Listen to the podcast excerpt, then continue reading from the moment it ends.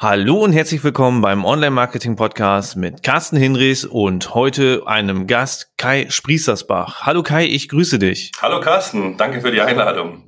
Ja, sehr gerne. Ähm, du bist jetzt quasi der zweite Gast, nachdem Martin gegangen ist und äh, du hast auch den vorherigen Podcast mit Sebastian gehört. Äh, mhm. vielen Dank nochmal für dein Feedback. Ähm, auch alle anderen Hörer da draußen sind herzlich eingeladen, Feedback für Podcast-Folgen zu hinterlassen. Ähm, das direkte Feedback-Formular als Kommentar findet ihr auf www.termfrequenz.de unter dem jeweiligen Podcast. So, dann haben wir das auch schon mal. Und äh, Kai, für die, die dich nicht kennen, magst du dich einmal kurz vorstellen? Wer bist du, was machst du und wo kommst du her? Ja, gerne. Also mein Name ist Kai Spriestersbach. Ähm, ich bin ursprünglich aus München, aber jetzt seit sechs Jahren im schönen äh, ja, Franken gelandet. Meine Frau ist eine Unterfränkin.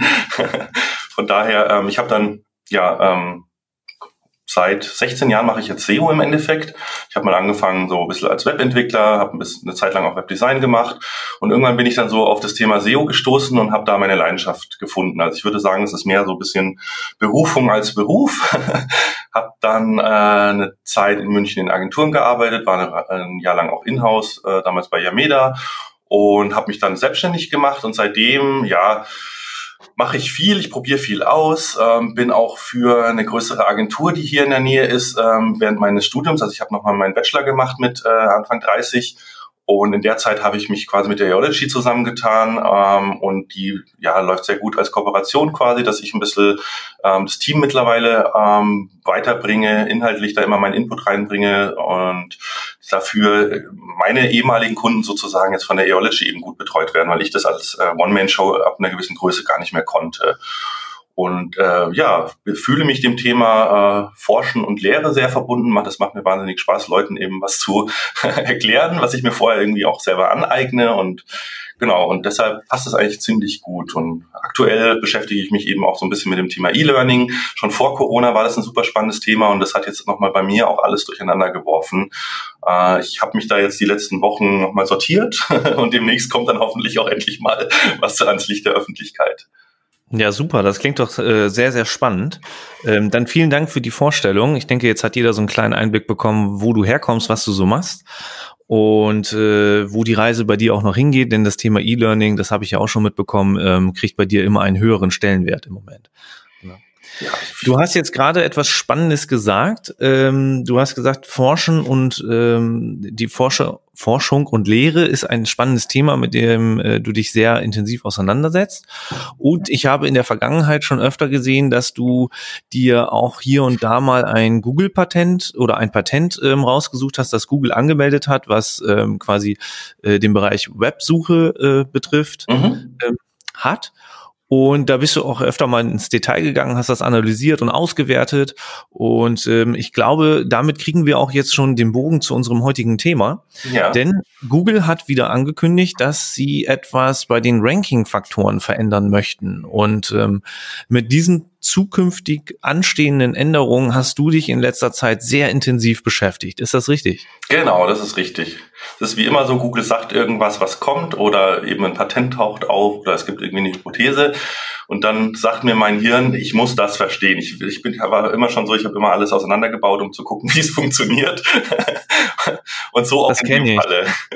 Ich habe das auch immer auseinandergebaut, gerade bei technischen Geräten, aber dann meist nie wieder so zusammenbekommen, dass es hinterher wieder ging. Aber gut, das steht auf dem anderen Blatt. Das kommt dazu, da bin ich auch schon für gescholten worden, ähm, wenn dann hinterher mal eine Uhr kaputt geht. Aber ganz ehrlich, man lernt es doch nicht anders. Also manchmal bleiben auch Schrauben übrig und das funktioniert trotzdem. Ja, das berühmt-berüchtigte Try and Error, oder? Richtig. Ja. Gut. Okay, das heißt, du hast dich damit auseinandergesetzt, was Google in Zukunft äh, bei den Ranking-Faktoren verändern möchte. Genau, also Google hat ja angekündigt, dass äh, nächstes Jahr irgendwann ähm, das neue Page Experience Update kommt. Ähm, sie haben noch gesagt, es gibt noch keinen äh, genauen Rollout-Plan, aber sie würden spätestens sechs Monate vorher dann auf jeden Fall nochmal Bescheid geben. Und wenn, ähm, ja, am Anfang hat man gedacht, das wäre nur so, so Richtung Page Speed, aber mittlerweile ist klar, es gibt jetzt auch äh, einen schönen Eintrag im Google Webmasters Blog, den können wir auch gerne verlinken, mh, wo Sie mal die gesamten, äh, ja, Sie, Sie nennen es selber Search Signals für For Page Experience. Also ist in dem Sinne, glaube ich, kein Ranking-Faktor, ähm, sondern mehr so ein Ampelsystem. Also vorher war es ja auch schon so, wenn deine Seite massiv langsam war, konnte sie ja im Ranking abgestuft werden, weil es einfach eine schlechte User Experience ist. Und ich glaube, dieses System wird einfach ein Stück weiterentwickelt. Ähm, es wird ein bisschen granularer. Also zum einen wird es für jede einzelne URL ähm, passieren. Das heißt, wenn deine Startseite ähm, schnell ist, aber irgendeine Unterseite ist langsam, kann es tatsächlich sein, dass auch die Unterseite ein Problem bekommt im Ranking, aber die Startseite oder andere URLs nicht. Und ähm, ja, das ist jetzt, wir sehen es ja jetzt durch das Ampelsystem mit Grün und ähm, ähm, Orange-Rot schon, ja, so ein bisschen Abstufungen gibt. Also ich glaube, wenn du rot bist, wirst du wirklich ein Problem im Ranking haben. Bei Orange weiß man es noch nicht, ob es nur eine Warnung ist ähm, oder ob man dann auch schon leicht zurückgestuft wird. Also das wird ganz spannend. Hm, okay, ähm, nochmal einmal ganz kurz auf den einen Punkt, den du gerade erwähnt hast, bezüglich ähm, der vielleicht auch jetzt schon vorhandenen Rückstufung bei schlechten Werten. Mhm. Ähm, das ist ja so, äh, korrigier mich, äh, wenn ich da falsch liege, aber auch wie mit HTTPS bisher. Ähm, wenn du es ähm, hast, bekommst du dadurch keinen Bonus, aber wenn du es nicht hast, kann es sein, dass du da für Federn verlierst, ne? Und so ähnlich ist das, glaube ich, auch bei der Geschwindigkeit im Moment, richtig? Ja, da kann man sich ein bisschen drüber streiten. Es gibt auch Studien, wobei Studien im SEO sind immer schwierig zu betrachten, aber angeblich gibt es auch äh, einen Nachweis, dass HTTPS einen leichten Bonus bedeutet. Also dass quasi alle Standard äh, nicht verschlüsselten Seiten quasi bei Null sind und die von HTTPS ein leichtes Plus kriegen und bei ähm, PageSpeed sind quasi alle genullt und wer halt sehr langsam ist, kriegt ein leichtes Minus. Aber im Endeffekt ist es ja auch egal, ähm, weil in der Auswirkung bedeutet es einfach, eine langsame Seite habe ich ein, ein, Problem im Ranking. Ob ich jetzt durch eine schnelle ein positives äh, Signal bekomme oder durch eine langsame nur ein negatives, äh, im Effekt ist es dasselbe. Ja, außer es gibt halt, wie du schon sagst, unterschiedliche Einstufungen, dass wenn man besonders schnell ist, man doch einen positiveren Effekt hat, als wenn man nur schnell ist. Ja, ne? jetzt kommen wir in einen Bereich, wo es spannend wird. Und das ist auch genau, genau das, wo Google hin möchte. Ähm, zum einen, also ich habe mich dann auch, oder wir, wir gehen mal ganz kurz vielleicht für alle Hörer da draußen, die sich äh, noch nicht mit dem Blogpost beschäftigt haben, mal kurz diese Signale, die Google eben für das neue Page Experience Update äh, vorsieht. Also da sind vier alte Bekannte da drinnen. Die kennen wir schon. Das ist das Thema Mobile Friendly. Das wissen wir alle, dass mittlerweile Mobile First Indexing am Start ist, ähm, also eine Webseite, die nicht mobil funktioniert. Ähm, ja, hat definitiv ein Problem. Dann das Thema Safe Browsing, das kennen wir auch schon lange. Ähm, Seiten, die gehackt wurden, die Malware ähm, verbreiten oder so, werden ja bei Chrome dann auch richtig geblockt. Da kommt dann so ein roter, roter Warnbildschirm ähm, und die verlieren auch sehr, sehr schnell ihr Ranking. Ähm, dann das Thema HTTPS wird eben explizit genannt. Das ist jetzt einfach quasi, so gehe ich davon aus, ähm, einfach so, so eine Eintrittsbarriere. Du musst halt einfach SSL haben um wahrscheinlich auf gewissen Keywords vielleicht auch nur, äh, wo es besonders wichtig ist, dass äh, die Seite verschlüsselt ist. So mit Your Money, Your On Life würde ich auf jeden Fall denken, wenn es um Geld oder dein Leben geht, ähm, einfach noch so, so eine Art Vertrauenssymbol ist. Ähm, und das Thema äh, No Intrusive Interstitials, wie Google das nennt, das ist halt quasi das Thema, ja, dass du den Nutzer, wenn er auf die Seite kommt aus der Google-Suche, nicht mit lauter Pop-ups irgendwie ärgern sollst und, und davon abhalten sollst, deine Inhalte zu konsumieren.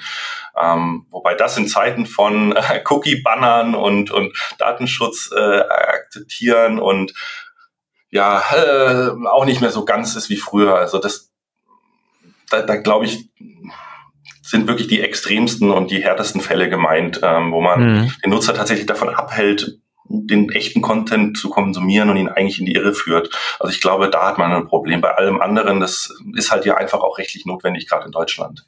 Ja, genau. Ich denke auch Google wird das wissen und oder beziehungsweise sie wissen es ja selber und ähm, werden sicherlich auch in der Lage sein zu erkennen, ist es jetzt ein Cookie-Banner, der da sich als Layer über die Seite schiebt oder ist es störende Werbung? Genau, ich glaube, die werden die Technik, wir werten es gar nicht technisch aus. Das ist, glaube ich, unnötig. Ich glaube, die merken das sehr, sehr schnell, wenn du eine Seite mit so einem wirklich nervigen Interstitial hast, weil die Absprungrate zu den Serbs zurück dann einfach massiv hoch ist, weil die Leute ja, einfach an den, an den Content kommen und wieder zurückgehen. Von daher brauchen sie da wahrscheinlich gar keine technisch fancy Detection dafür. Ja, das also, stimmt, das stimmt natürlich. Das ist eh immer schlau, kann ich jedem nur empfehlen. Ähm, beschäftigt euch mal mit der Technologie, wie man Suchmaschinen baut. Und dann kann man sich nämlich immer die Frage stellen, wie würde ich das bauen, sozusagen als äh, der Entwickler der Suchmaschine. Ja, und genau. Dann spielt nämlich auch die Rolle, was ist eigentlich die einfachste Methode, etwas zu tun oder was ist die Methode, die am günstigsten oder am schnellsten ist oder so. Ähm, weil man kann natürlich immer viel machen, aber oft ist es halt billiger, schneller, einfacher, wenn man es irgendwie ja, anders macht und man kommt im Endeffekt zum selben Ziel. Okay, gut, jetzt hast du ja diese vier Faktoren äh, aufgezählt. Das wäre nur Intrusive Interstitials, HTTPS, Safe Browsing und Mobile Friendly. Das sind ja die, äh, wo wir jetzt auch ja schon drauf achten. Und ähm, Jetzt reden wir aber ja davon, dass Google etwas anpassen will. Kai, die große spannende Frage jetzt, das, was alle hören wollen. Was ändert sich? Was kommt da auf uns zu? Genau, also Google hat jetzt eingeführt die sogenannten Core Web Vitals oder auch einfach nur Web Vitals. Das sind jetzt drei Metriken, ähm, man könnte sagen KPIs im Bereich PageSpeed, die Google tatsächlich jetzt äh, für das Ranking verwendet. Weil vorher war ja immer die Frage, was ist schnell, was ist langsam, nimmt man oder auch welche Metrik nimmt man? Man könnte ja sagen, die Gesamtladezeit der Webseite.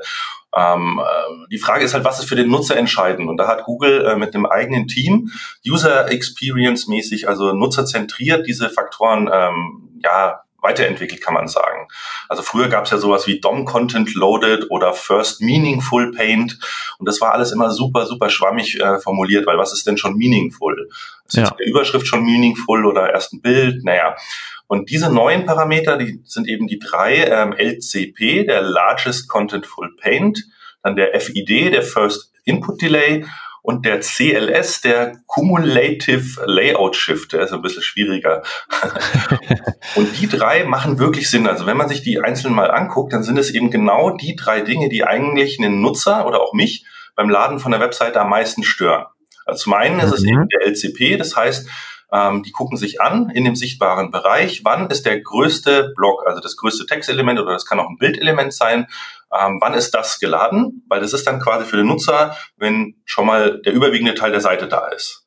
Dann äh, das Thema First Input Delay ist auch ganz wichtig, weil es bringt dem Nutzer nichts, äh, wenn er schon was sieht, aber er kann weder scrollen noch klicken. Also ab wann mhm. kann ich wirklich mit der Seite interagieren? Und äh, was ich ganz spannend finde, ist dieser CLS-Wert. Der ist auch ein bisschen tricky, äh, weil ihr kennt es sicherlich, wenn eine Seite aufbaut und manchmal die Elemente sich dann verschieben oder dann kommt noch was dazu.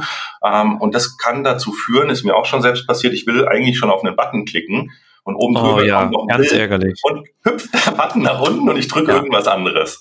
Ja. Ähm, und das ist natürlich, wir sind beim Thema User Experience einfach eine beschissene Experience.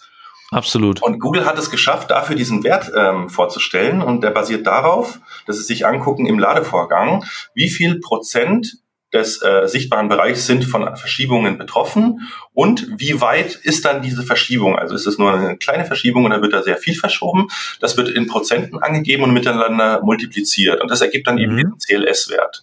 Okay, Kai, bevor du jetzt so richtig ins Detail gehst, ne? ja. jetzt, wir haben jetzt erstmal die drei verschiedenen Werte vorgestellt, so ganz grob. Ähm, bei CLS haust du jetzt gerade schon voll in die Vollen, aber ich, ja. würde, ich würde gerne noch zu den ersten beiden was sagen, mhm. bevor wir jetzt beim dritten versacken. Ähm, das erste sollte klar sein, das hast du relativ gut erklärt, oder was heißt relativ, das hast du gut erklärt, das geht darum, wann ist der erste Bereich ähm, so geladen, dass der User schon was erkennt, ähm, sei es ein Bild, sei es ein Text, etwas, womit der User schon arbeiten kann, während der Rest der Seite weiter aufgebaut wird, quasi. Genau, Google sagt äh, selber, die Renderzeit des größten Bild- oder Textblocks im sichtbaren Bereich. Das ja, ist eigentlich so die knackigste genau. Definition. So, dann sind wir jetzt beim FID ja, beim mhm. First Input äh, Delay. Mhm. Ähm, kannst du da noch ein bisschen was zu sagen? Erklär das doch mal. Was bedeutet das? Du hast eben gesagt, also ich komme direkt mit einer Frage. Ähm, du hast eben gesagt, das hat was damit zu tun, wann kann der User äh, mit der Seite interagieren? Ja. Sprich, ab wann kann er vielleicht scrollen, um auch zu den anderen Inhalten zu gelangen? Jetzt ist ja die erste Frage, die ich im Kopf habe, ist grundsätzlich ein Scrollen dann bald schlecht? Ähm, die Antwort kenne ich natürlich, äh, ist es nicht. Aber ist es sinnvoll, dann eine Seite so aufzubauen, dass man vielleicht nur wenig scrollen muss? Guckt Google zum Beispiel, ähm, du musst jetzt zwar scrollen, aber das, was du erst scrollen musst, ist sofort da. Nein, nein, nein, nein. Da, damit hat es gar nichts zu tun. Geht wirklich nur um den Bereich von ich, ich rufe die Webseite auf bis dass sie da ist und ich das erste Mal mit der Seite interagieren kann. Weil ihr kennt es doch, während die Seite sich aufbaut. Viele Seiten sind dann komplett weiß. Oder wenn dann irgendwas ist, dann, dann fühlt es sich so ein bisschen an, als wäre die Seite eingefroren. Also Gut, das heißt, das geht nicht nur um Scrollen, sondern es hat auch was damit zu tun. Ist dort ein Link, kann ich schon auf diesen Link klicken? Jegliche Interaktion, Scrollen, Je ah, klicken, okay, alles klar. pinnen, egal was. Also mhm. im Prinzip in dem Moment, wo ich mit, mit, auf dem Smartphone mit dem Finger mit der Seite in irgendeiner Form interagieren kann. Ja, super, okay. Technisch ist es auch äh, spezifiziert, das könnt ihr euch mal im Detail angucken. Also es geht darum im Prinzip, wenn der Browser mal so zwei Sekunden eine Verschnaufpause hat, in denen er kein JavaScript oder so sonstiges mehr ausführt ähm, und, und quasi der Browser bereit ist, auf Nutzereingaben zu reagieren. Das, das ist ein sehr technischer ähm, Punkt. Aber den kann man dadurch auch sehr, sehr gut debuggen und kann gucken, was passiert denn bei mir noch? Warum lässt mich die Seite noch nicht interagieren? Ähm, also ich finde den Faktor sehr einfach zu, äh, zu, zu mhm. optimieren. Okay. Ähm, was wir uns vielleicht noch anschauen sollten, sind die harten Grenzen, die Google dafür veröffentlicht hat. Weil es ist nicht, nicht so wie vorher, dass wir nicht wissen, ja, was ist langsam, was ist schnell, sondern Google hat klar gesagt, also wir fangen mal an beim ersten, bei dem Largest Contentful Paint, da sagen sie, alles unter zweieinhalb Sekunden ist gut. Darüber hinaus braucht es äh, Verbesserung und ab vier Sekunden ist es schlecht. Mhm, okay. Was jetzt ganz wichtig zum Verständnis ist hier, äh, diese zweieinhalb Sekunden sind jetzt nicht irgendwie von Google gemessen oder irgendwie das PageSpeed-Tool anwerfen oder äh, sonst irgendein synthetischer äh, Benchmark-Wert, sondern tatsächlich, wenn echte Nutzer auf eure Seite gehen und äh, die wahrscheinlich mit dem Chrome-Browser draufgehen werden, ähm, misst der im Hintergrund, da gibt es sogar eine API dafür und legt die Ladezeitenwerte für die besuchten Seiten ab und schickt die dann als User äh, Experience Report an Google. Okay, da muss ich kurz einhaken, denn das wäre jetzt auch noch ein Themenpunkt auf meiner Liste, mit dem ich äh, über das äh, Thema hätte ich gerne noch mit dir gleich gesprochen, aber du sprichst es jetzt schon an. Also, jetzt ist ja die große Preisfrage an dieser Stelle, woher bekommt Google überhaupt diese Daten für Richtig. diese neuen eingeführten Kriterien? Und ähm, da kann man sagen, ja, der Google Chrome Browser ist ja auf sehr, sehr, sehr vielen Geräten bereits installiert. Mhm. Ähm, und äh, dementsprechend gibt es natürlich da echte User-Signale. Mhm. Aber, da muss man auch dazu sagen, es gibt natürlich wie immer auch ein Aber, nur von den Usern, die auch bei der Installation, sprich bei der Einrichtung, akzeptiert haben, dass statistische Daten an Google übersendet werden. So in der Theorie. Was hinterher im Hintergrund passiert, wissen wir nicht.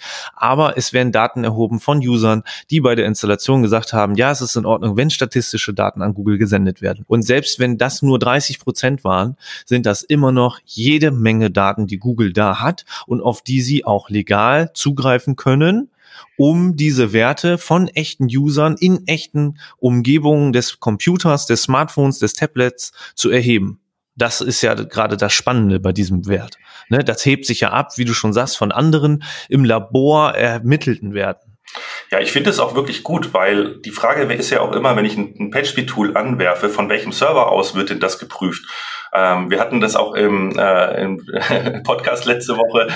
Ähm, ich war doch bei äh, Hospitals TV und dann, wenn man standardmäßig GT Metrics anschmeißt, ja. äh, wird er von Vancouver. Vancouver in Canada. Genau. Und sowas genau. macht natürlich keinen ja. Sinn. Und, und nee bei einer weltweiten Seite könnte ich ja, da kann ja selbst Google nicht sagen, ich teste jetzt von jedem Land aus den Speed der Seite. Das macht einfach keinen Sinn. Ja, das stimmt. Genau. Äh, Kai, wir könnten Bingo spielen. Das wäre jetzt der zweite Punkt auf meiner Liste gewesen. Ich habe insgesamt sechs Punkte hier aufgeschrieben. Ja, und äh, ja, die GT Metrics äh, mit dem Serverstandort in Kanada bezüglich, also bezugnehmend auf dein Interview, ähm, war auf jeden Fall von mir ein Thema. Und auch an dieser Stelle würde ich dann direkt das Thema abschließen wollen mit einer ergänzenden Frage. Und zwar, ähm, du hast jetzt gerade gesagt, da wird ein, ein Server-Test ausgeführt aus genau. Kanada für eine Seite in Deutschland. Genau. Und da müssen die Daten, so hast du es ja auch äh, in dem Interview gesagt, erstmal über den großen Teich und hier ankommen. Ja. Ähm, dieses Tracing, diese, dieses Routing ähm, ist ja eher ungewöhnlich für Leute, die innerhalb des Landes surfen. Ja. Sicherlich kann das hier und da mal äh, auch über den Teich gehen und wieder zurückkommen, aber es ist ja nicht der Standard. Und ähm, da ist jetzt die große Preisfrage. Checke ich meine Seite trotzdem mit so einem Tool? Welche Werte dieses Tools sind denn dann nicht glaubwürdig und welche Werte dieses Tools sind trotzdem noch glaubwürdig. Also das, äh, dieses äh, GT Metrics gibt ja ganz viele Werte an und mhm. ganz viele Hinweise, aber nur bestimmte davon sind ja dem Serverstandort geschuldet. Genau. Kannst du das so sagen? Also ich muss dazu ehrlicherweise sagen, ich arbeite in meiner Praxis nicht mit GT Metrics. Ähm, ich habe mich da sehr stark auf webpagetest.org eingeschossen und äh, die Tools, die Google bereitstellt. Von daher kann ich zu den einzelnen Metriken bei GTMaxis relativ wenig sagen. Auf jeden Fall kann man sagen, ähm, diese technischen Hinweise, dass da steht zum Beispiel sowas wie Defer Parsing of JavaScript, das hat nichts mit dem Standort zu tun. Also alles, was irgendwie technisch äh, anders gelöst werden kann, dass es schneller wird, ist klar. Aber alles, was ähm, Daten äh, Übertragungszeit ist, also sprich Downloadzeiten von HTML, Bildern und so weiter. Das liegt ja im Endeffekt ähm, an der Entfernung, an der Anbindung. Da kommt es ja auch stark drauf an, ob der Nutzer gerade keine Ahnung, mit 3G unterwegs ist oder, oder in Edgeland, äh, wie man so schön sagt, in Deutschland ja. passiert das ja häufig noch, ähm, dann kann es tatsächlich sein, dass ihr einen super, super schlechten Wert äh, bekommt, weil der Nutzer einfach eine schlechte Anbindung hat. Da kann ja die Seite im Endeffekt nichts dafür. Und ja, so genau. kann man es hier ein bisschen auch sehen. Okay, gut. Ich wollte das nur mal so ein bisschen differenzieren, denn wenn man sich solche Tools nimmt, um die Seite zu checken, dann muss man immer auch hinterfragen, ähm, wie arbeitet dieses Tool und was davon ist äh, glaubwürdig und nutzbar und wo äh, optimiere ich vielleicht in eine Sackgasse hinein. Ne? Das ist immer ganz, ganz wichtig. Das beste Tool sitzt dann immer noch zwischen unseren Ohren. Ne? Das darf man nicht Absolut. vergessen. Das ist auch ganz ehrlich mein Tipp an der Stelle, wenn ihr euch ernsthaft mit dem Thema PageSpeed beschäftigen wollt. Ähm, ihr müsst verstehen, wie das Internet funktioniert und wie eine Webseite funktioniert funktioniert und wie die aufgebaut wird, was da im Browser passiert. Und ganz wichtig, vergessen auch viele, was serverseitig passiert. Ja. Ähm, wir kommen wahrscheinlich im Laufe des Podcasts vielleicht auch noch auf das Thema TTFB zu sprechen. Ich weiß nicht, ob es ein Punkt auf der Liste ist. Ähm, aber da, da äh, ist der Server eigentlich der größere Faktor. Gut, okay. Ähm, dann haben wir da jetzt einen kleinen Exkurs mit reingebracht. Dann kann mhm. ich das Thema auch abschließen, sprich äh, die äh, Anbindung der der der Testtools.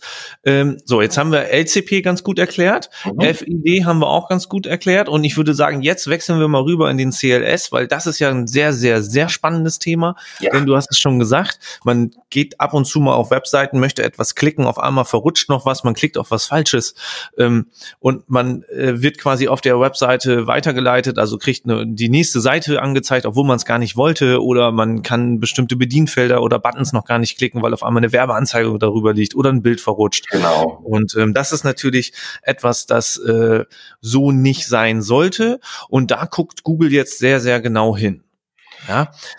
Vor allem ist es das erste Mal, dass so ein, so ein Wert auftaucht. Also sage ich mal, von, von FID und von LCP kennt man so ein paar Vorgänger. Da gab es immer schon so Werte, die ähm, mit dem Zeitpunkt der Interaktion irgendwie versucht haben zu messen und auch äh, wann der überwiegende Teil geladen ist. Aber dieses Verschieben ist jetzt wirklich zum ersten Mal irgendwo aufgetaucht. Und ich finde das total spannend, weil das ist auch was, was ich mir bei meinen Seiten vorher nie so richtig angeguckt habe. Da ging es ja wirklich drum, äh, wann ist die Seite schnellstmöglich geladen und wann kann ich interagieren. Aber was dann während dem Ladevorgang passiert, ob da alles durch die Gegend wobbelt oder blinkt oder was auch immer, äh, das war mir vorher eigentlich egal. Und jetzt kommt hier quasi ein vollkommen neuer Wert und eine vollkommene neuen äh, ja, Optimierungsschwerpunkt mit dazu, wo man sich auch erstmal reinfuchsen muss, weil das gar nicht so einfach ist manchmal äh, herauszufinden, warum jetzt sich irgendwas nochmal verschiebt oder zu welchem Zeitpunkt irgendwelches Elemente äh, wie positioniert oder platziert werden und dann kommt irgendwie nochmal ein, also gerade, wir können ja mal das Beispiel machen mit WordPress wenn ihr da ein, Child-Theme verwendet, also quasi so ein, so ein abgeleitetes äh, Kinder-Theme, in dem ihr eure Änderungen vornehmt, dann ist es in der Regel so, dass erstmal alles ganz normal aus dem Eltern-Theme geladen wird und danach erst äh, die Styles und eben die Änderungen, die ihr vorgenommen habt. Und dann kann das schon dazu führen, sozusagen, dass das ganze Layout sich verschiebt, weil natürlich erst äh, ja die Standard-Styles geladen werden und dann plötzlich eure Änderungen äh, darüber gebügelt werden quasi. Und das war vorher nicht, nicht zu beachten oder musste man nicht berücksichtigen. Jetzt muss man sehr aufpassen eben, äh, ja, in welchen Stufen wann was wie geladen wird, wie auch äh, Elemente und Layouts aufgebaut werden, ähm, um hier eben diesen Faktor, ja, vielleicht nicht, also die, die Grenze genau, die sollten wir auch noch ansprechen. Ähm, da sagt Google selber 0,1, alles was da Wahnsinn, ist, ne? ähm, ist gut.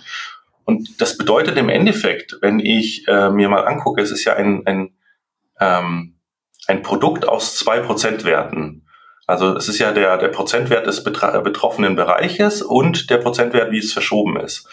Also wenn jetzt nur ein genau, das, hm, äh, ganz kurz, das sind äh, dieses 0,1, das hat nichts mit Sekunden oder Zeit zu tun, ne? Nicht, dass die Leute das da nee, draußen genau. jetzt falsch verstehen, weil vorher hatten wir jedes Mal Sekundenwerte ja. oder Millisekundenwerte ja. und jetzt reden wir über einen prozentualen Anteil, ne? Nicht, dass man da durcheinander genau, kommt. Eigentlich ist es Prozent zum Quadrat, weil es ist quasi äh, ja. Prozent mal Prozent. Also es ist ein bisschen blöd, aber im Endeffekt, wenn ihr euch ein einfaches Beispiel vorstellt, ähm, die Hälfte des sichtbaren Bereiches würde ähm, zum Beispiel ein Cookie-Banner sein, der äh, beim Laden ganz oben drin ist und dann wird der, wenn, der, wenn die Seite fertig geladen ist, äh, oben drüber im unteren Bereich platziert.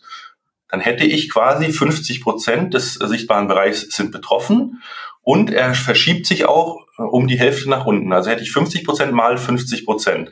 Und dann bin ich genau in dem Bereich, eben diese 0,25, wo es wirklich anfängt rot zu werden. Hm, ich finde es ist einfach zu verstehen. Ja, wenn man sich mal die, die Werte angeguckt hat, es gibt auch ein paar schöne Beispiele ähm, in dem Google Blogpost oder einfach auf web.dev slash CLS. Also man kann generell für alle diese drei Werte immer web.dev slash und dann eben FID oder LCP oder CLS eingeben. Da hat Google mittlerweile eine echt gute Dokumentation äh, hingekriegt. Ja. Und äh, da habe ich dann auch erst verstanden, was dieser CLS-Wert überhaupt bedeutet. Und das hat insgesamt äh, natürlich auch Auswirkungen darauf, äh, wie unruhig und wie ruhig sich eine Webseite am Ende aufbauen kann. Ne? Genau. Ne? Das ist, äh, dass sich dann halt keine Verschiebungen mehr da hinterher einlagern sozusagen. Ne? Mir persönlich stößt es immer, äh, immer, ja, ich sag mal, sauer auf, wenn ich zum Beispiel auf ein äh, äh, Sprachlexikon gehe, wo ich Wörter nachgucke und auf einmal dann drücke ich Enter und will auf das Ergebnis klicken und danach kommen die Werbeanzeigen ja. und zack ja. ist der Button woanders und ja. äh, oh, diese gelbe Seite, auf die man dann gucken kann, ne, die auch in vielen Klassenzimmern dann vertreten ist als gebundenes Buch, äh, sieht auf einmal komplett anders aus, ne, total nervig. Das ist ja so wirklich das, der Klassiker. Ist so, du kennst es auch bei dieser Seite wahrscheinlich, ne? Ja, ja. ja, genau. Und das ist natürlich immer sehr störend, ne? Und das ist eine, eine negative User Experience in meinen Augen, definitiv. Ne, weil nicht selten gehe ich dann zurück und suche mir dann schnell noch einen anderen Übersetzer ja, oder ein anderes frustriert Tool. tatsächlich. Also es, es, ist richtig nervig. Und, und Google macht sich ja das zum eigen, weil die sagen ja, wenn du über Google zu einer Seite kommst, die dich dann frustriert, fällt es im Zweifel ja auf Google zurück. Und das ist ja schon ja. so. Ja, Genau. So Kai, jetzt müssen wir aber noch mal diesen CLS-Wert, ähm, das schauen wir uns jetzt noch mal ein bisschen genauer an, wenn du Bock hast. Und zwar, ähm, es geht ja darum, dass die Sachen ähm, sich nicht mehr verschieben, nachdem die Seite geladen ist. Jetzt hast du gerade das äh, WordPress Child Theme Thema äh, als Beispiel genommen. Mhm. Und äh, um das noch mal noch greifbarer zu machen, ähm, wenn man ein normales Theme hat, wo man mit einem Child-Theme aufbaut und das normale Theme hat zum Beispiel eine Schriftgröße von 14 äh, Pixeln oder 1,0 ähm, Einheiten mhm. in der Größe äh, und man verändert das, dann würde selbst diese Veränderung von 14 Pixel auf 15 oder 16 Pixel ja den Text in der Größe nochmal verändern. Und selbst wenn er an der gleichen Stelle ist, würde er mehr Platz einnehmen. Selbst das, also selbst diese Veränderung würde den CLS-Wert in die Höhe treiben. Ja, insofern, wenn sich der Text dann ausdehnt und die Elemente darunter verschiebt.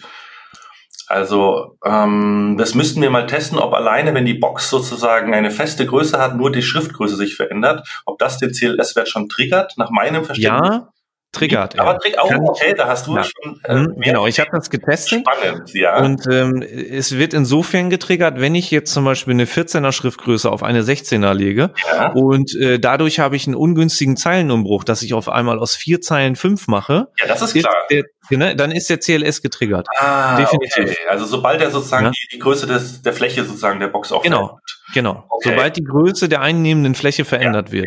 Okay. Ja, das ist wirklich schwierig. Also ich sage auch mal so, ich habe ja auch gerade so einen Online-Kurs vorbereitet zum Thema PageSpeed und, und der soll ja praxisnah sein. Und mhm. ich, ich stoße aber wirklich an vielen Punkten immer wieder auf, den, auf das Problem, wenn du gewisse Voraussetzungen hast. Das heißt, du hast dir ein Theme gekauft, das einfach so und so gestrickt ist. Dann ist es manchmal wahnsinnig schwierig, das umzubauen. Also es gibt beispielsweise so, so Responsive-Seiten, ähm, das sieht man manchmal auch, wenn man eine langsame Verbindung hat, die sich dann, also die laden erstmal in ganz groß und werden dann über JavaScript so lange verkleinert, bis sie in den Viewport passen. Ich weiß nicht, ob du schon ja. mal was gesehen hast. Die, die schrinken dann so richtig zusammen. Ja. Ähm, das war natürlich damals eine nette Idee von dem Entwickler, zu sagen, ja, ich mache das Ding so lange kleiner, bis es reinpasst und dann erkenne ich das und höre auf. Aber für die, für die Lade-Experience und für den CLS-Faktor ist es die Katastrophe pur. Ja, ähm, genau. Ähnlich ist es mit dem Thema jQuery, wenn es äh, um das Thema Render-Blocking-Zeit geht. Also wenn ihr jQuery mit drin habt, das ist, glaube ich, in 90 Prozent aller WordPress-Themes. Äh, wird ja, das, das ist eine Standardintegration da drin, ne? Genau, es ist mittlerweile ja, oder, oder in WordPress schon standardmäßig aktiv und weil sich einfach jeder auch drauf verlässt und es war ja lange Zeit auch leider notwendig, wenn man irgendwas machen wollte mit JavaScript, ähm, Cross-Browser-konform sozusagen in der Zeit, wo die Browser alle so ihr eigenes Süppchen gemacht haben. Ähm, aber den kann man halt eben nicht äh, nach hinten schieben. Also das, das ist immer der Punkt, wenn das JavaScript äh, oder das jQuery kommt, hält das gesamte Rendern der Seite an, dann wird äh, jQuery heruntergeladen, äh, dann wird es komplett ausgeführt und es ist echt eine dicke Library, die hat 200 Kilobyte äh, im umkomprimierten Zustand äh, an, an JavaScript-Code. Das ist echt viel an reinem Source-Code.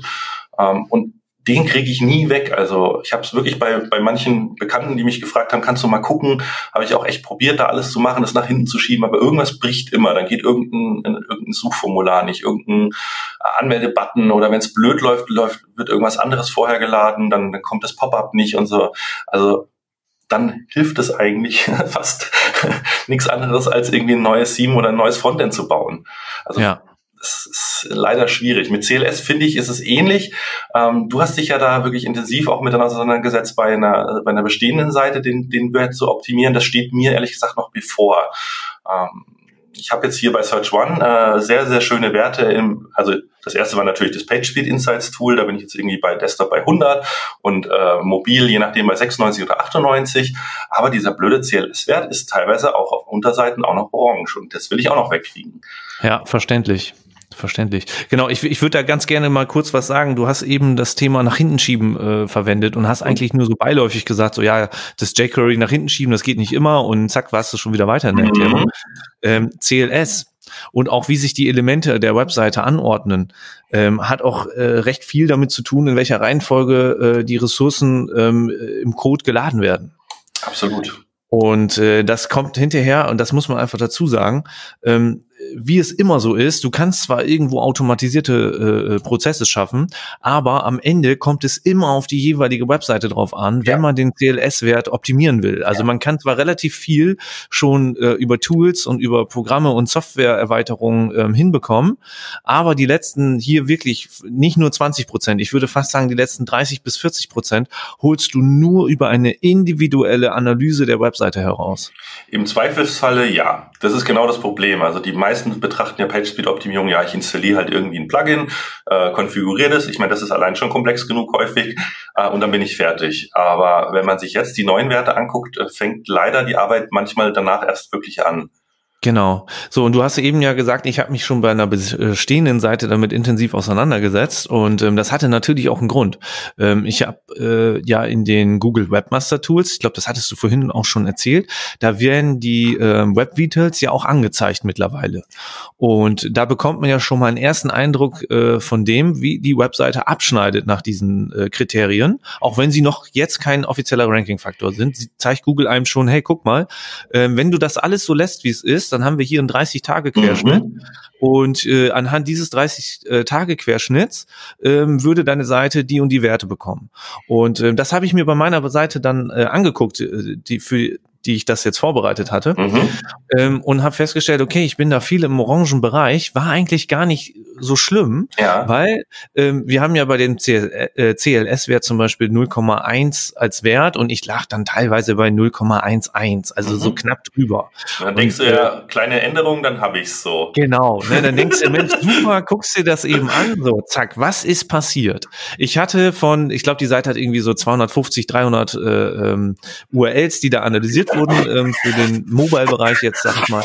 Ähm, und äh, dann hatte ich immer so ganz, ganz knapp an den guten Werten vorbei und dachte mir, Mensch, machst du mal eben schnell ein paar Optimierungen. Und äh, fünf Tage später gucke ich in die äh, Search-Konsole und stelle fest, alle meine äh, URLs, die da jetzt drin waren, sind auf einmal auf Rot umgesprungen und ich war im CLS-Bereich von über eins. Ja. Und das ist halt einfach die große Gefahr. Man muss es wirklich individuell für jede Seite machen. Also nicht für jede Unterseite, sondern für, für, für, äh, für jedes Projekt sozusagen. Ne? Äh, ja. Weil ganz oft hast du das ja so, dass äh, gerade wenn es darum geht, die Ressourcen anzupassen in der Ladereihenfolge oder auch in der Optimierung der Ressourcen, dass es ähm, ja global, zeitglobal geladen wird. Ne? Dann, dann machst du schon relativ viel äh, für die gesamte Webseite. So, und dann habe ich mich intensiver mit der Thematik beschäftigt. Ne? Deswegen sind wir beide ja auch erstmal wieder auf dieses Thema gekommen. ja. Und ähm, habe dann wirklich eine Woche lang mich intensiv damit beschäftigt, so dass ich dann hinterher diesen Störenfried äh, herausfinden konnte oder diese Störenfriede, äh, um den CLS-Wert jetzt überall auf Null zu haben. Ja, und jetzt wird's spannend, weil jetzt sind wir eigentlich im Thema Tools. Also mit welchem Tool hast du wirklich den Störenfried äh, gefunden? Ja, soll ich das hier schon verraten an dieser Stelle? Sind wir schon soweit? Hm, ich finde, die Frage lag jetzt fast nahe. Ich könnte noch ja. ganz kurz einen Schwank vorher machen, äh, weil du auch gesagt hast, für jedes Projekt, ich würde sogar sagen, für jedes Template. Also ich habe aktuell ja. beispielsweise bei Search One das Problem, dass ich auf manchen Unterseiten die Sidebar ausblende. Ja, okay, sehr schön. Mhm. Und dann ist es tatsächlich so, dass die, äh, der, der Main Content, also die Hauptspalte, wird positioniert und weil das CSS eigentlich davon äh, ausgeht, er könnte noch eine Spalte sein, lässt es noch Platz. Aber in dem Moment, wo die Seite fertig geladen ist und nun klar ist, es kommt keine Sidebar mehr, äh, wird das Element dann mittig platziert. Und dann habe ich eben einen, einen großen Shift weil eben die ganze Spalte verschoben wird. Und das äh, verhagelt mir momentan massiv den CLS-Wert. Ja, verstehe ich. Und genau, gut, dass du das ansprichst, weil CLS ist etwas, was ich jedes Mal überprüfen muss, wenn ich irgendetwas an der Webseite verändere. Im es geht Zweifel, nicht darum, ja. Ne, es geht jetzt nicht darum, wenn ich einen Text anfasse ja. oder wenn ich ein Bild austausche, weil ja. wenn ich die CLS-Optimierung gut mache, dann ist das Austauschen eines Bildes, eines Textes oder ein längeres, ein längerer Text überhaupt kein Problem für den CLS-Wert, sondern es geht darum, wenn ich jetzt zum Beispiel ein neues Plugin installiere, was eine zusätzliche Funktion in die Seite integriert, ja. sei es eine sichtbare, für den User sichtbare Funktion oder vielleicht auch eine unsichtbare Funktion, kann dies schon einen Aus, äh, eine Auswirkung auf den CLS-Wert haben. Das heißt, CLS ist etwas, das muss ich kontinuierlich überprüfen. Ja, deshalb, das finde ich auch schön, dass Google da so vorzeitig diesen Punkt ähm, in der Search-Konsole hinterlegt hat. Weil es ist eben genau die erste Frage, wenn man das äh, irgendwie einem Kunden erklärt, ja, da kommt jetzt ein, ein, neues Update, dann ist halt die Frage, ja, oh, haben wir denn Handlungsbedarf? Muss ich was tun? Und wenn äh, und wie kriege ich überhaupt raus, ob ich was tun muss? Und hier hat Google das erste Mal, finde ich, vorgebaut, sonst rennen sie da immer hinterher und liefern dann was nach.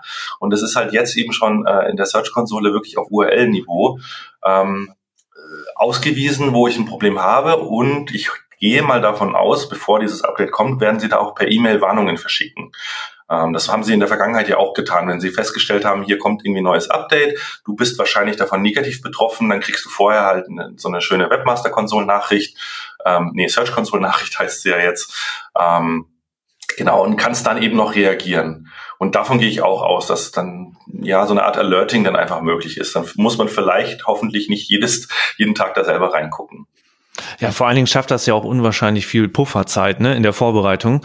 Denn wenn man jetzt, ähm, ich, wie gesagt, ich kann ja jetzt nur aus meiner Erfahrung sprechen, ich hatte jetzt ja diese ganzen ähm, negativen Einträge auf einmal in der Search-Konsole mhm. und äh, jetzt habe ich was geändert und ähm, habe in den Testing-Tools ein CLS von null. Ähm, und äh, jetzt kann ich in der Search-Konsole sagen, überprüfe das bitte erneut. Und mhm. da dort aber immer ein Querschnitt aus, ich glaube 28 Tagen ist es, ähm, angezeigt wird, ähm, habe ich jetzt eine Überprüfung beantragt. Aber Google sagt auch ganz klar, danke für deine Über äh, Beantragung. Ähm, in den nächsten 28 Tagen werden wir dann hier diesen Gesamtdurchschnitt äh, quasi aktualisieren. Das ja. heißt, ich kann noch nicht mal äh, jetzt sagen, heute ändere ich was und übermorgen weiß ich äh, zumindest, wie Google es sieht, äh, das ist jetzt tiptop. Also das heißt, wir brauchen auch eine gewisse Vorlaufzeit, um wieder echte Daten zu erheben. Das ist auch ein ganz, ganz wichtiger Punkt, ja.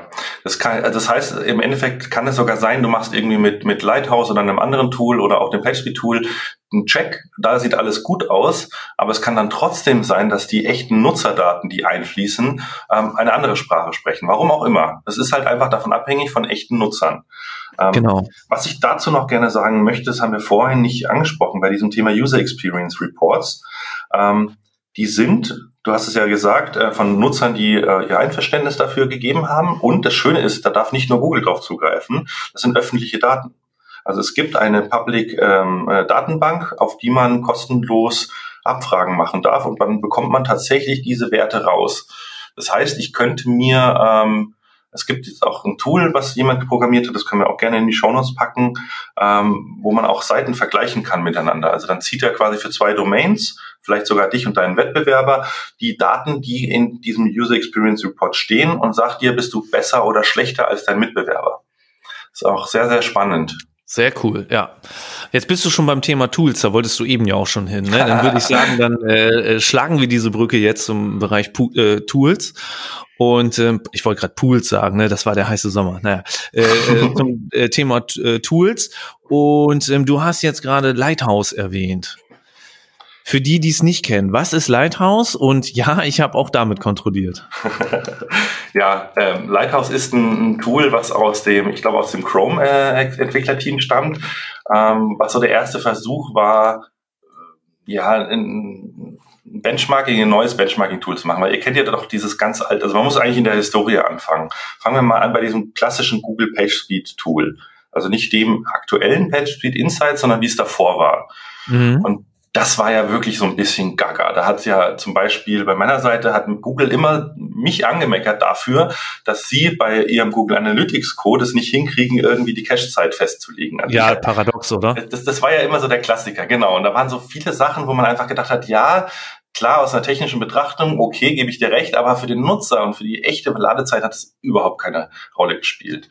Und, und Lighthouse war dann eben so dieses, ja, es ist auch ein Open Source Projekt mittlerweile, ähm, das aus dieses, für die Chrome Dev Tools, die ihr auch äh, selber in eurem Chrome Browser auch ähm, mit Rechtsklick untersuchen, könnt ihr doch da diese, diese Entwicklerreiter oder je nachdem, ob ihr eine Seitenleiste habt, das kann man auch in einem eigenen Fenster abdocken, ähm, wurde quasi so eine Art Benchmarking Tool entwickelt.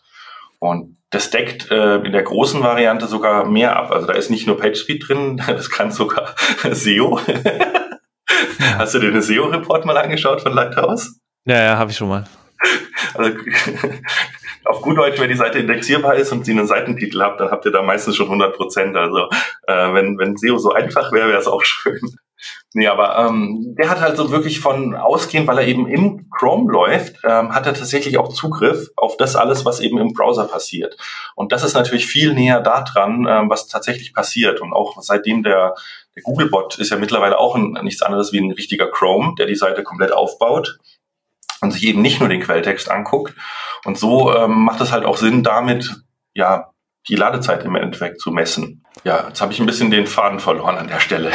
ich weiß auch warum, weil ich habe gehört, dass du im Hintergrund irgendwas gemacht hast. Du hast irgendwas aufgerufen oder so. Hab, Kann das sein? Genau, ich habe gerade versucht, mal so einen Lighthouse-Report ähm, aufzumachen. Ja, habe ich parallel auch laufen lassen. Ah.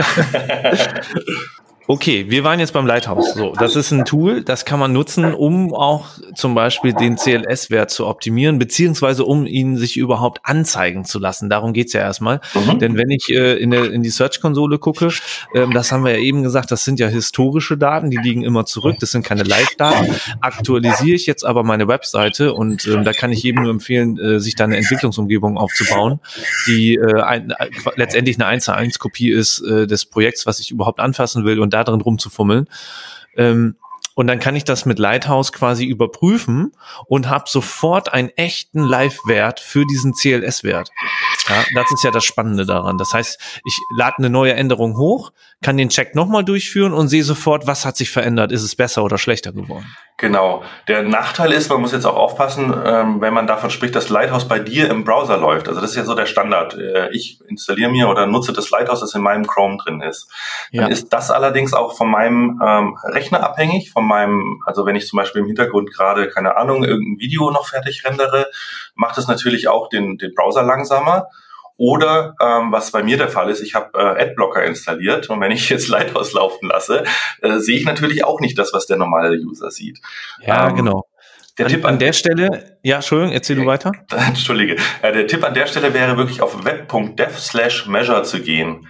Ähm, das ist im Prinzip nichts anderes wie ein von Google kostenlos gehostetes Lighthouse. Und da könnt ihr mhm. sogar euch einloggen über euren Google-Account und mehrfach Abfragen machen und dann seht ihr sogar eine Entwicklung. Der macht dann so kleine Charts, ob man sich eben verbessert oder verschlechtert hat. Also das nutze ich sehr, sehr gerne bei Kunden, die ähm, einfach nicht das Budget haben für ein richtig teures Monitoring-Tool. Macht man einfach hier regelmäßige Reports und sieht dann eben im zeitlichen Verlauf, ähm, wie hat man sich eben geschlagen. Und das Schöne ist, es läuft halt auf der Google-Infrastruktur. Das heißt, die Messwerte sind auf jeden Fall vergleichbar. Hm, okay, das bedeutet aber auch, dass Google ja diesem Tool bestimmte Ressourcen zur Verfügung stellt. Und ja. wenn sie schlau sind, sind das äh, quasi die Durchschnittswerte, die sie dem äh, Tool zur Verfügung stellt. Ne? Weil, wie du ja schon gesagt hast, ähm, äh, Lighthouse würde auf meinem Laptop zum Beispiel andere Ergebnisse ja. vielleicht bringen als auf meinem äh, mega guten Desktop-PC, ähm, weil der von der Ressourcen, von der Hardware her einfach viel, viel, viel äh, besser ist.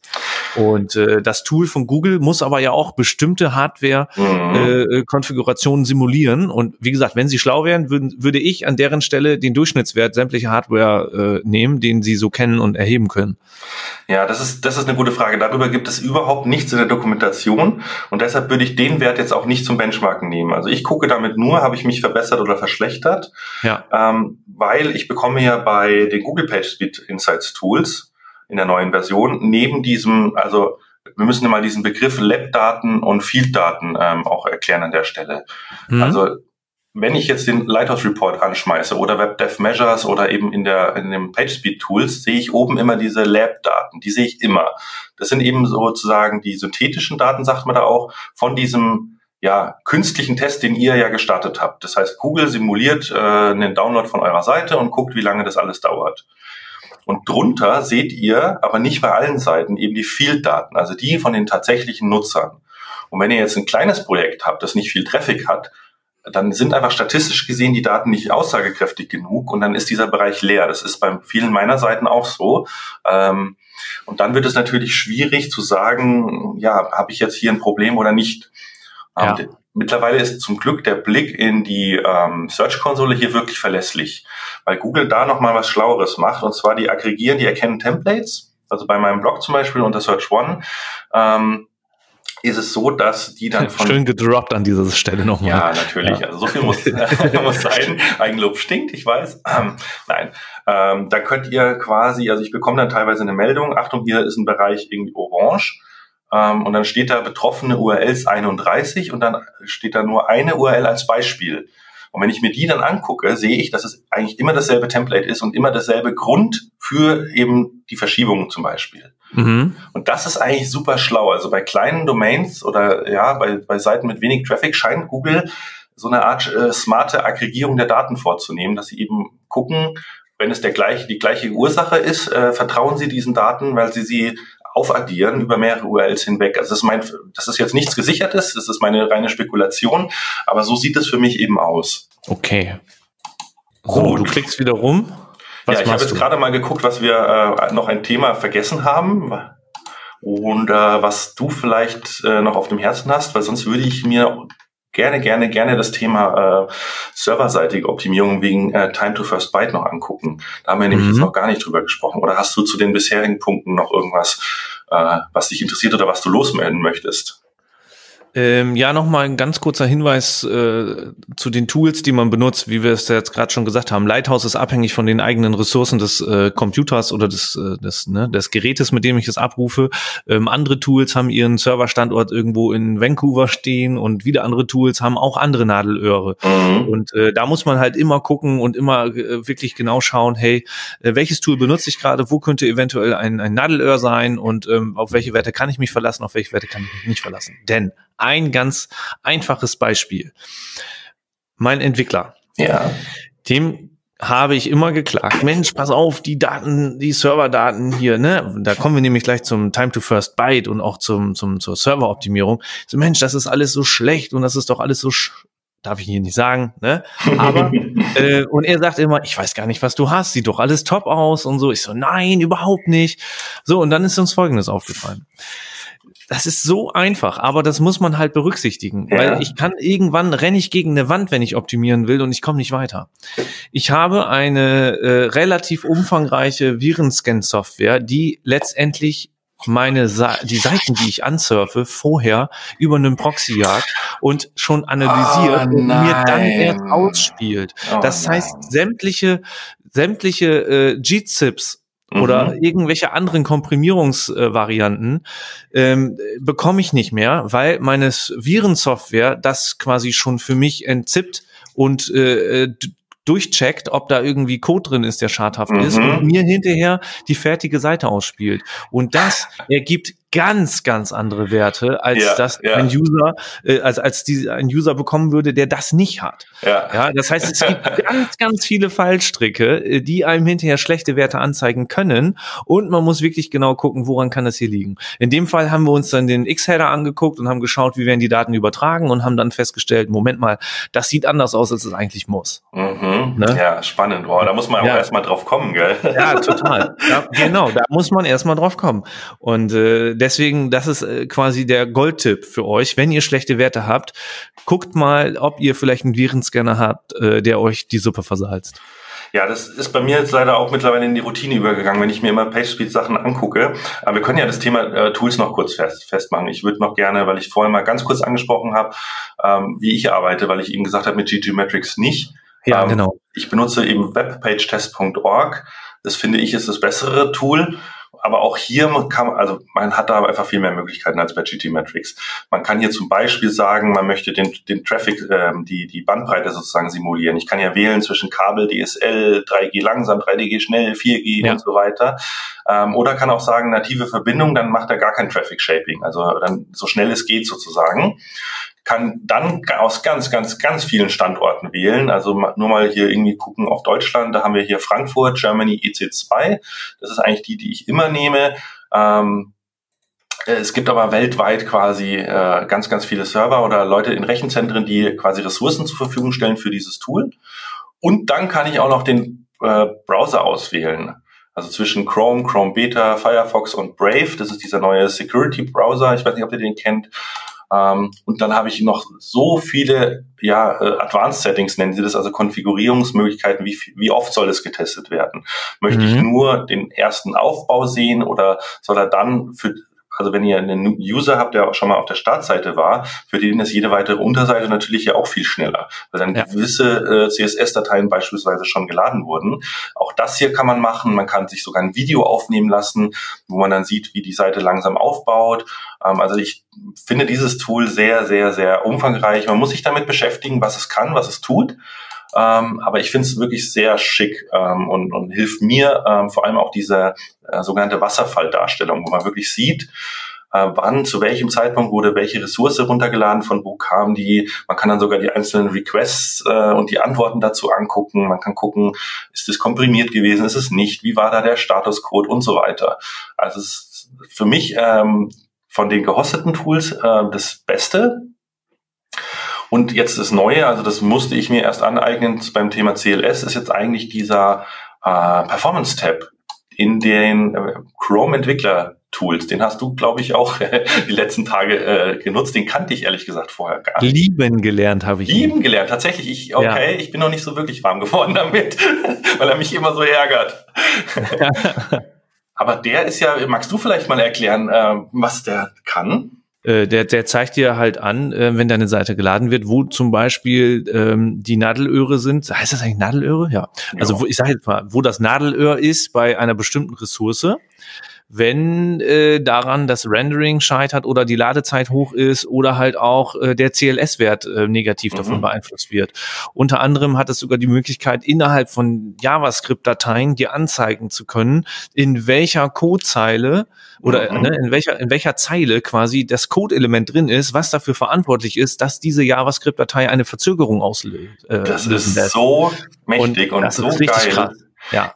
Genau das, also wo vorher habe ich mir Webpage-Tests so gelobt, weil man eben dieses Video bekommt von dem Aufbau. Aber das könnt ihr quasi in diesem Performance-Tab, äh, also im Endeffekt, ihr müsst es aufzeichnen. Also man muss einmal Record drücken, dann lädt man eine Seite, dann muss man wieder Stop drücken und dann kann man sozusagen äh, sich diesen, ja, die Vergangenheit durchleuchten und zwar alles. Ihr seht äh, ja. die einzelnen Frames, jede einzelne Request, jeden einzelnen Code, wie Carsten gerade gesagt hat, sogar wann welche Funktion im JavaScript aufgerufen wurde und was sich dann verändert hat, welche Ressource dann vielleicht noch angefordert wurde. Also da kann man unendlich tief, äh, ja, wie, wie so, ein, so ein Röntgengerät quasi live in seinen, seinen äh, Browser durchleuchten. Das ist total spannend und auch faszinierend. Ich habe da auch ganz viel darüber gelernt, nochmal, ähm, wie Elemente äh, aufgebaut und positioniert werden, wenn man sich das einfach mal anguckt. Ähm, unterschiedliche CSS-Formatierungsarten äh, haben unterschiedliche ja, Aufbauarten. Das ist echt sehr, sehr faszinierend. Ja, super spannend auf jeden Fall. Sehr, sehr mächtiger Tab in mhm. diesen Entwicklertools. Er schlägt einen aber auch erstmal. Also auf den ersten Blick erschließt sich der nicht so wirklich ja. intuitiv. Da, da könnten wir allein einen eigenen Podcast drüber machen. Oh ne? ja, oh ja. Ähm, Oder aber vielleicht an dieser Stelle, ein, äh, ein Tutorial ja. gibt's von Google zumindest für einen Einstieg. Das können wir ja auch mal genau. verlinken. Ja, genau, das machen wir. Kommt alles in die Show Notes. Wir haben heute relativ viel, was wir in die Show Notes packen. Ne? Ja. Also guckt da ruhig rein. www.temfrequenz.de, da sind die Show Notes dann auf jeden Fall zu finden. Ähm, Kai, ich würde sagen, aufgrund der Länge, die wir jetzt schon aufgezeichnet haben, mhm. ähm, erstmal super, super spannend, dieses Thema. Und wir haben ja kaum irgendwie großartig Pausen jetzt hier gehabt. ja. ähm, ich würde jetzt ganz gerne zum nächsten Thema gehen. Ähm, du hast gesagt, serverseitige, serverseitige Optimierung. Mhm. Ähm, dann kommen wir nämlich auch langsam schon zum Schluss dieser Aufnahme. Ja, gerne. Ja, das ist ein Thema, was, äh, glaube ich, oft vergessen oder ausgeklammert wird, weil viele, die sich mit PageSpeed beschäftigen, halt eben im, aus, aus dem Frontend kommen, also quasi mit Themes und mit, mit dem Browser und HTML und CSS arbeiten, aber sich seltenst, sage ich jetzt mal, mit dem Server beschäftigen. Und ähm, wenn ich jetzt überlege, die wir sagen wir mal, wir hätten die Seite perfekt optimiert, also alles ist schön klein, alle Bilder sind komprimiert und so weiter, die Seite lädt total snappy. Aber wenn der Server halt jetzt drei Sekunden braucht, bis er mir überhaupt mal eine Antwort gibt als Nutzer, ähm, dann ist das die schlimmste Zeit, sage ich mal, weil da passiert gar nichts. Da ist der Browser mhm. komplett weiß. Und das ist eigentlich das, wo man anfangen sollte, aus meiner Sicht. Mhm. Okay, dann äh, eine Frage direkt an dieser Stelle, mhm. ähm, weil ich denke, das ist etwas, das könnten auch einige Zuhörer jetzt äh, wissen wollen. Ähm, wie schätzt du das denn ein? Oder äh, ich kenne die Antwort, so muss man das ja sagen, aber ich würde gerne von dir hören. Ähm, wenn ich jetzt einen CLS-Wert von null habe, ja. aber mein Server kommt trotzdem erst nach drei, vier Sekunden ähm, aus dem Quark und schafft es mir in irgendeiner Art und Weise etwas auszuspielen. Mhm. Das, was ausgespielt wird, ist aber top. Ja. Nach diesen neuen Kriterien, wobei LCP kann schon dann nicht mehr richtig sein, aber Correct. egal. Ne? Ähm, was sagt denn ein CLS-Wert von null aus, wenn der Rest nicht so gut ist? Das nee, deshalb gibt es ja auch drei? Werte. Deshalb ja. würde sozusagen, wenn der, wenn der Server massiv langsam ist, würde definitiv der LCP äh, über zweieinhalb Sekunden liegen. Ja. Also in dem Moment habt ihr definitiv Handlungsbedarf. Also ich würde mal so als als Grundregel sagen, wenn ihr eine Time to First Byte, äh, die könnt ihr zum Beispiel bei webpagetest.org einfach sehen. Das nennt sich TTFB ist im Prinzip die Zeit, die vergeht zwischen dem Moment, wo der Browser die URL ähm, aufruft und dem ersten Byte des HTMLs, dass es bei euch ankommt. Und wenn man da mal guckt, da passiert so viel im Hintergrund. Da muss erstmal die Domain per DNS aufgelöst werden. Das dauert meistens 50 Millisekunden. Dann muss irgendwie eine TCP-Verbindung zum Server aufgebaut werden. Das dauert nochmal 50 Millisekunden. Ähm, wenn wir beim Thema SSL sind, kommt dann auch so der TLS-Handshake. Der dauert meistens auch so um die 100 Millisekunden. Das heißt, alleine, damit ich überhaupt mal eine, eine Verbindung zum Server habe, auf dem die Webseite läuft, sind schon mal 200 Millisekunden weg. Und wenn dann Genau, locker. Das ist so der, der Optimalfall, sage ich mal, den man durch ein gutes CDN zum Beispiel, also ich setze da auf Cloudflare, da kann man 200 Millisekunden tatsächlich erreichen. Wenn ich aber jetzt auf irgendeinem so Billo-Massenhoster bin, ähm, kann es auch durch mal, äh, durchaus mal länger sein oder der ein schlechtes Routing hat oder ähm, wo der, wo der Nameserver einfach äh, ja grottenschlecht ist, sage ich jetzt einfach mal. da habe ich auch schon Time to First Bytes äh, im, im hohen äh, Sekundenbereich gesehen. Mhm.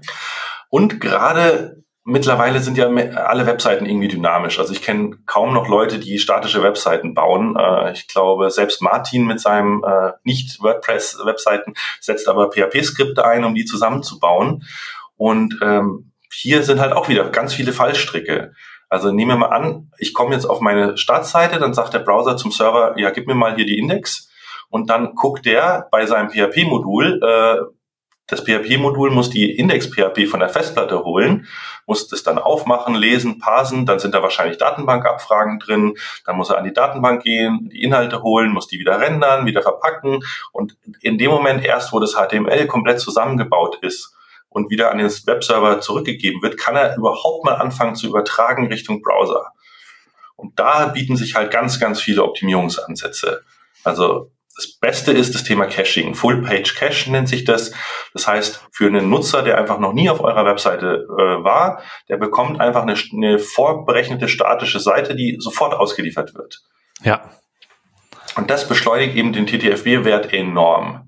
Es hilft natürlich nichts, äh, wenn jemand äh, im Shopsystem zum Beispiel etwas in den Warenkorb legt. Das kann ich ja gar nicht vorcachen, weil sonst hätten ja alle Nutzer denselben Warenkorb. Das ist dann nicht so toll. Aber für, sage ich mal, 90 Prozent aller äh, Leute, die erstmalig auf die Seite treffen, ähm, deckt es sozusagen die Fälle ab. Und äh, wenn man dann eine dynamische Seite hat, die auch noch schneller werden muss, muss man halt Cache-Stufen einbauen. Dann, dann cachet man nicht die fertige Seite komplett, sondern man hat dann so Sachen, die nennen sich dann Object Caching oder Opcode Caching. Da werden quasi so vorberechnetes PHP oder die letzten Objekte, die man verwendet hat oder die letzten Datenbankabfragen, die so gefeuert wurden, ähm, die werden dann immer zwischengecached, um einfach den ganzen Aufbauprozess zu beschleunigen. Natürlich sollte ich auch keine Festplatte mehr verwenden. Heutzutage haben wir ganz moderne SSDs, äh, sogenannte Solid-State-Disks. Die haben keine drehenden Platten mehr, sondern ja sind im Prinzip so wie ja wie so Flash äh, Flash-Speicher kennt ihr ja wahrscheinlich. Ähm, und mit NVMe, das ist der neueste Standard, sind die Zugriffszeiten da ultra ultra schnell. Ähm, ja, das bietet aber nicht jeder Hoster. Da muss man eben sehr gucken, wohin man geht. Und es ist dann auch nicht ganz so günstig. Also für 1,99 Euro im Monat äh, gibt es solche Hosting-Pakete natürlich nicht. Das geht dann ja. so üblicherweise im Bereich von 20 Euro los. Kann dann aber auch je nach Traffic und nach Power durchaus äh, schnell in den dreistelligen Bereich gehen. Aber man muss ja dazu sagen, wenn man mit der Website, also andersrum, wenn das jetzt eine einfache Web-Visitenkarte ist, wo sich jemand vorstellt, wo es vielleicht ein kleines Unternehmen ist, was eine Dienstleistung anbietet, aber wo du nichts online kaufen kannst. Ja. Ein Unternehmen oder auch vielleicht ein Selbstständiger, äh, der in Anführungsstrichen gesetzt nicht aktiv mit seiner Webseite Geld verdient. Ja, da mag es mal dahingestellt sein, ob sich das lohnt. Oder wie siehst du das? Ja, da muss man natürlich schauen. Es ist ja immer äh, wie bei allem. Also wenn ich irgendwie ein, ein kleiner, äh, ein kleines Ladengeschäft habe und ich habe irgendwie einmal im Monat äh, einen Kunden, dem ich was liefere, dann kaufe ich mir auch nicht gerade den größten LKW für die eine Fahrt, die ich habe zum Kunden. Ja. Da würde ich Aber er sollte zuverlässig sein, der LKW. ja, Egal sollte, wie groß er ist. Genau, wenn ich ihn brauche, sollte ne? er zumindest anspringen und fahren. Genau. Aber es kann in dem Falle sogar vielleicht billiger sein. Ich miete mir für den einen Fall ein Taxi und lasse es mit Taxi zum Kunden liefern. Also man muss gucken, ja. was ist der Bedarf. Ähm, für kleine Seiten reicht es manchmal oder tatsächlich auch aus, sowas wie eben, wenn ich jetzt ein WordPress habe, was ja wirklich viele da draußen nutzen, nutzen, denke ich mal, auch gerade der Zuhörer, einfach einen Standard-Caching-Plugin äh, wie WP Rocket. Das mhm. einfach schon mal äh, lokal die Seiten statisch ablegt. Das kann man auch auf jedem Billo-Hosting äh, implementieren und es wird definitiv was bringen.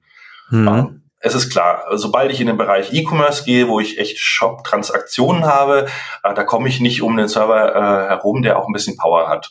Mhm. Ähm, weil ihr wisst ja auch äh, von diesen Studien, die ihr sicherlich schon mal gehört habt von Amazon und Co., die Conversion-Zeit oder die Conversion Rate ähm, wird ja auch ganz massiv von der Ladezeit der Seite beeinflusst. Weil einfach die Nutzer, wenn es äh, nicht schnell und, und, responsiv und schön sich anfühlt und Spaß macht, weniger kaufen, äh, mit einer geringeren Wahrscheinlichkeit kaufen, auch, auch nicht mehr wiederkommen vielleicht. Ähm, also da lohnt es sich aus meiner Sicht immer in Geschwindigkeit zu investieren und auch in ja. Server zu investieren. Ja, genau. Also sehe ich auch so. Ne, das war eben jetzt auch nur eine provokante Aussage. Nein, das ist völlig mir, klar. Ne, um also bisschen nicht jeder, nicht jeder kleine Arzt hier äh, braucht eine 200 Euro Hosting äh, pro Monat äh, Seite. Von daher, das ist klar. Serverseitig kann man also auch sehr viel machen und ähm, sollte man auch viel machen, weil wie du schon gesagt hast, ähm, weder das eine ist äh, noch trennbar von dem anderen, ja. ne, noch umgekehrt, weil ja. was bringt mir ein ganz, ganz schneller Server, der tip-top ist mit einem super Caching, wenn ich hinterher schlechte äh, Werte beim Aufbau der Seite habe oder halt auch andersrum. Das heißt, es geht Hand in Hand, das ist ganz wichtig. Ähm, und äh, da sollte man auf jeden Fall auch serverseitig auf aktuelle Software und nicht nur auf aktuelle Technik setzen. Oh ja. Denn auch Unterschiede zwischen, äh, gehen wir mal ganz weit zurück, PHP 5.6 oh ja. oder auch PHP 7.0 waren schon groß. Und wenn man sich jetzt nochmal den Unterschied anguckt zwischen PHP 7.0 und 7.4, ähm, dann hat man wieder massive Unterschiede. Ja, massiv nicht, aber dann hat man wieder Unterschiede äh, mhm. äh, bei der Performance. Und auch da sollte man natürlich ansetzen. Sehr guter Punkt, ja. Also eine aktuelle PHP-Version sollte die auf jeden Fall einsetzen, am besten tatsächlich 7.4. Ähm, es, also meine, mein Hoster, ich äh, bin ja bei so einem kleinen Boutique-Hoster, das sind nur im Prinzip drei äh, Festangestellte, äh, die haben dann da Benchmarks durchgeführt und je nach Anwendungsfall waren das teilweise 50 Prozent Beschleunigung von 7.3 auf 7.4. Natürlich in, ja, manchen, in manchen extremen Fällen, klar, aber da tut sich wahnsinnig viel. Und alleine ja. wegen dem Thema Sicherheit würde ich sowieso bitte immer die Software aktuell halten. Ja, und da haben wir aber noch ein anderes Problem bei äh, PHP 7.4 zum Beispiel. Jetzt ist es leider so, du hast eben von WordPress gesprochen. Nicht ja. alle Entwickler von zum Beispiel WordPress Plugins ja. ähm, sind auch gerade schon so weit, dass sie sagen, hey, unser Plugin läuft mit PHP 7.4. Ähm, das ist natürlich dann ein bisschen schade. Da muss man auf jeden Fall auch wieder die Testumgebung, die ich vorhin schon mal angesprochen habe, ähm, nutzen, um zu schauen, ich aktiviere PHP 7.4 und läuft meine Seite noch einwandfrei mit allen Funktionen so, wie ich es gerne hätte. Im Zweifelsfall lieber auf eine 7.3 äh, setzen, die schon ähm, Sicherheitsfixes hat, genau. ähm, als äh, eine 7.4 zu benutzen, wo die Seite vielleicht nicht einwandfrei läuft. Nee, es muss ja nicht immer Bleeding Edge sein. Also mein, bei mir laufen die meisten Seiten tatsächlich auch noch mit äh, 736, glaube ich, die sozusagen vom Sicherheitspatch äh, Standard äh, die aktuellste ist, aber ich bin auch noch nicht auf 7.4, eben weil du, wie du gesagt hast, manche äh, der Plugins dann doch irgendwie brechen oder Fehler schmeißen.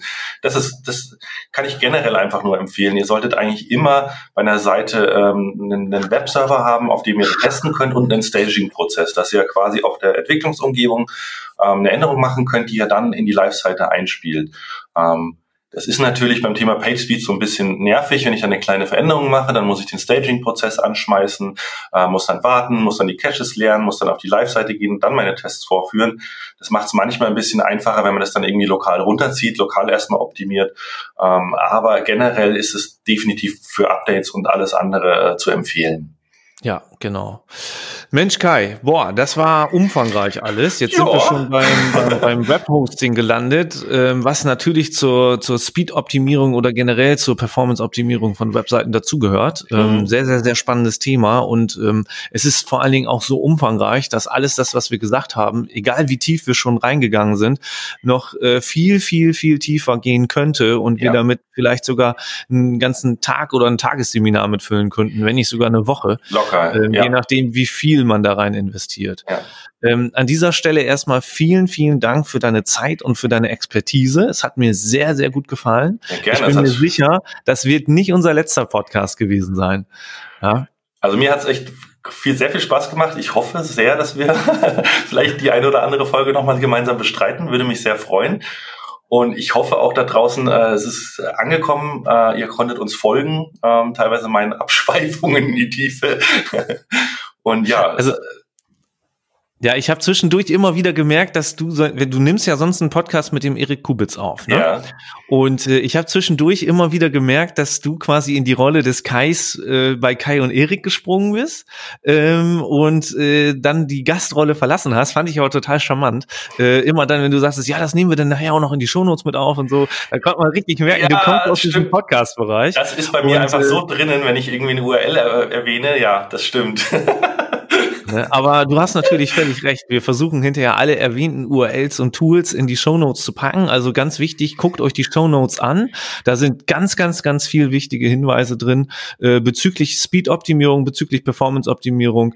Ähm, vor allen Dingen auch viel Dokumentation zum Nachlesen für das kommende Update, nicht das jetzt kommende, sondern das dann kommende Update, äh, was diese Ranking-Faktoren angeht. Und gebt uns bitte Feedback. Kai freut sich über Feedback, ich freue mich über Feedback. www.termfrequenz.de äh, unter diesem Podcast einfach bitte in das Kommentarfeld rein. Sehr schön, ich freue mich. Ja, ich freue mich auch. Kai, ich wünsche dir noch einen angenehmen äh, Freitag haben wir heute, genau. Mhm. Und äh, dann schon mal ein schönes Wochenende. Bis bald. Danke, das wünsche ich dir auch. Mach's gut, bis dann. Tschüss. Tschüss.